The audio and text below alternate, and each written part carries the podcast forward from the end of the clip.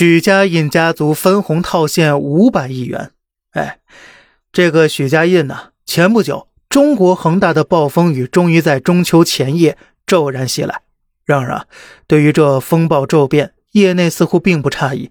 许家印的落幕，如另一只靴子，终会落地。九月二十八日。中国恒大在港交所发布公告称，本公司接到有关部门通知，本公司执行董事及董事会主席许家印因涉嫌违法犯罪，已被采取强制措施。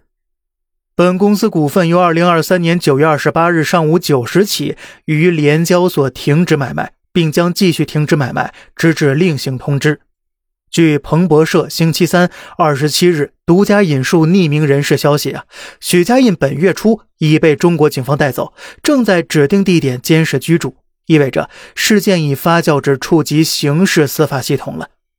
事实上呢，近一个月内，恒大内部一直处于动荡不安中，多位高管被带走调查。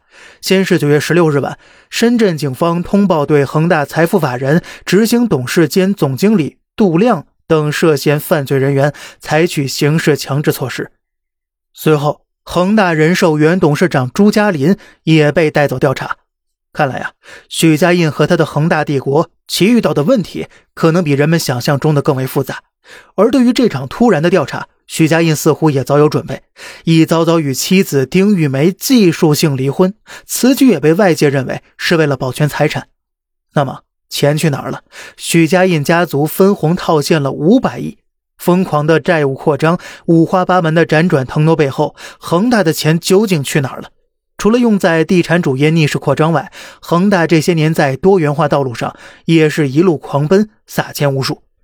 如果你去浏览恒大集团的官网，你会看到官网上并排呈现着恒大的多项业务：恒大地产、恒大汽车、恒大物业、恒腾网络、房车宝。恒大同世界、恒大健康、恒大高科技、恒大冰泉和其他产业。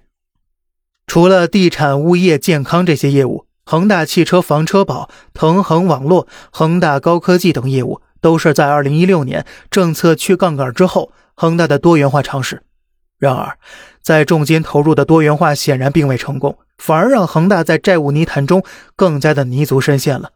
无论健康还是新能源汽车、高科技还是房车保，都没能成为新的增长渠道。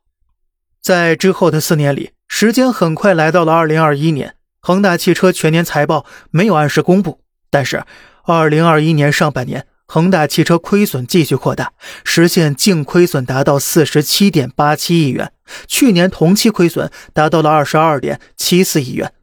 从恒大汽车创立至今，累计亏损已经超过了一百七十亿元，前后投入超三百亿。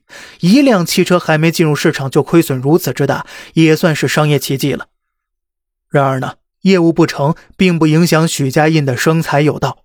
二零零九年到二零二一年六月，恒大集团累计净利润为一千七百三十三点八八亿元，但是公司几乎年年大比例分红，分红总额接近七百亿元。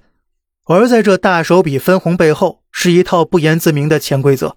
从持股比例看来，分红大部分被许家印以及其重要的股东朋友们揣进口袋了。这部分金额接近五百四十亿元。仅仅二零一一年起，许家印就通过分红套现了四百九十九点八一亿元。即便在二零二零年，债务危机苗头已经显现了，恒大依然没有停止大手笔的分红。简而言之呢，相当于。借债分红，非常有趣的是，许家印在恒大领取的年薪仅仅二十五万，就是一个普通中产的年薪。然而呢，这并不影响他通过分红获得五百亿。与之相较，恒大总裁夏海军年薪一度高达二点九亿，又怎么能赶得上许家印的分红五百亿呢？粗略计算，即便夏总保持二点九亿的年薪不变，也需要一百七十二年才赶得上许家印。许家印作为武汉科技大学管理学教授，用自己的案例给坊间的打工人们上了一堂生动的资本课。原本呢，人们认为恒大的负债或者破产并不会影响许家印的到手财富，但是如今呢，许家印将自己彻底赔进了这个危险的游戏中了，用镣铐给自己的疯狂商路画上了句点。